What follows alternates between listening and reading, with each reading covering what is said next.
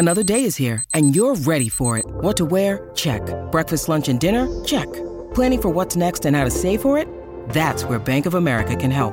For your financial to dos, Bank of America has experts ready to help get you closer to your goals. Get started at one of our local financial centers or 24-7 in our mobile banking app. Find a location near you at bankofamerica.com slash talk to us.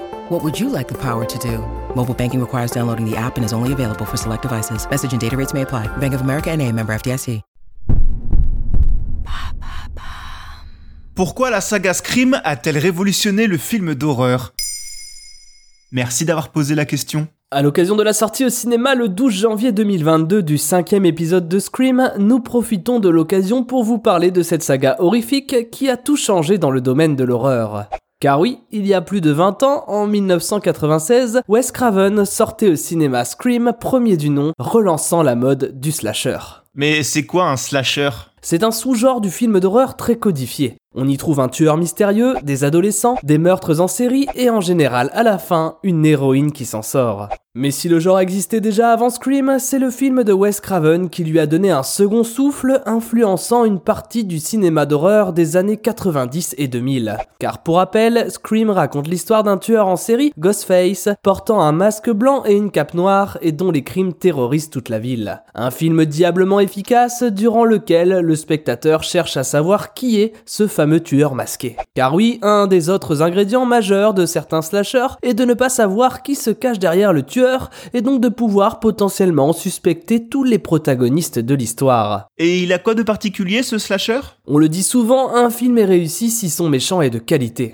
C'est le cas pour celui de Scream qui, au-delà de ses motivations mystérieuses, arbore une identité visuelle forte qui aura marqué toute une génération. Notamment grâce à son masque, trouvé par hasard par le réalisateur alors qu'il faisait des repérages pour des scènes du film. Un masque qui au départ n'a pas plu au producteur Harvey Weinstein qui ne le trouvait pas assez effrayant. Le producteur aura finalement été convaincu au moment du montage final. Mais surtout, ce film a renouvelé un genre que l'on pensait démodé en ramenant de l'humour noir et beaucoup de second degré au d'une certaine violence. Avec Scream, un pan du genre horrifique a compris qu'il était possible d'utiliser l'humour pour innover et rendre ce cinéma plus populaire encore. Il faut dire que son réalisateur, Wes Craven, n'en était pas à son coup d'essai en matière d'horreur, puisqu'il arrivait sur Scream avec un CV bien rempli, La colline des yeux, Le sous-sol de la peur, ou encore un autre slasher culte, Les griffes de la nuit. C'est donc grâce à sa maîtrise du genre qu'il a pu envisager d'en faire la satire. Son idée était de provoquer l'ancienne génération de fans de slasher en jouant avec les codes,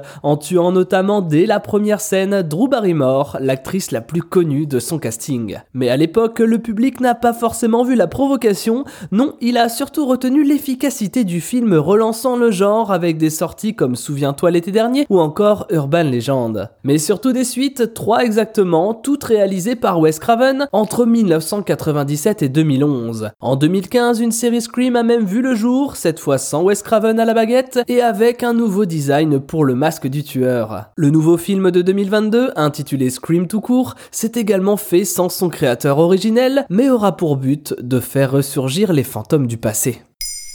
Maintenant, vous savez. Merci d'avoir posé la question. En moins de 3 minutes, nous répondons à votre question. Que voulez-vous savoir? Posez vos questions en commentaire sur les plateformes audio et sur le compte Twitter de Maintenant, vous savez.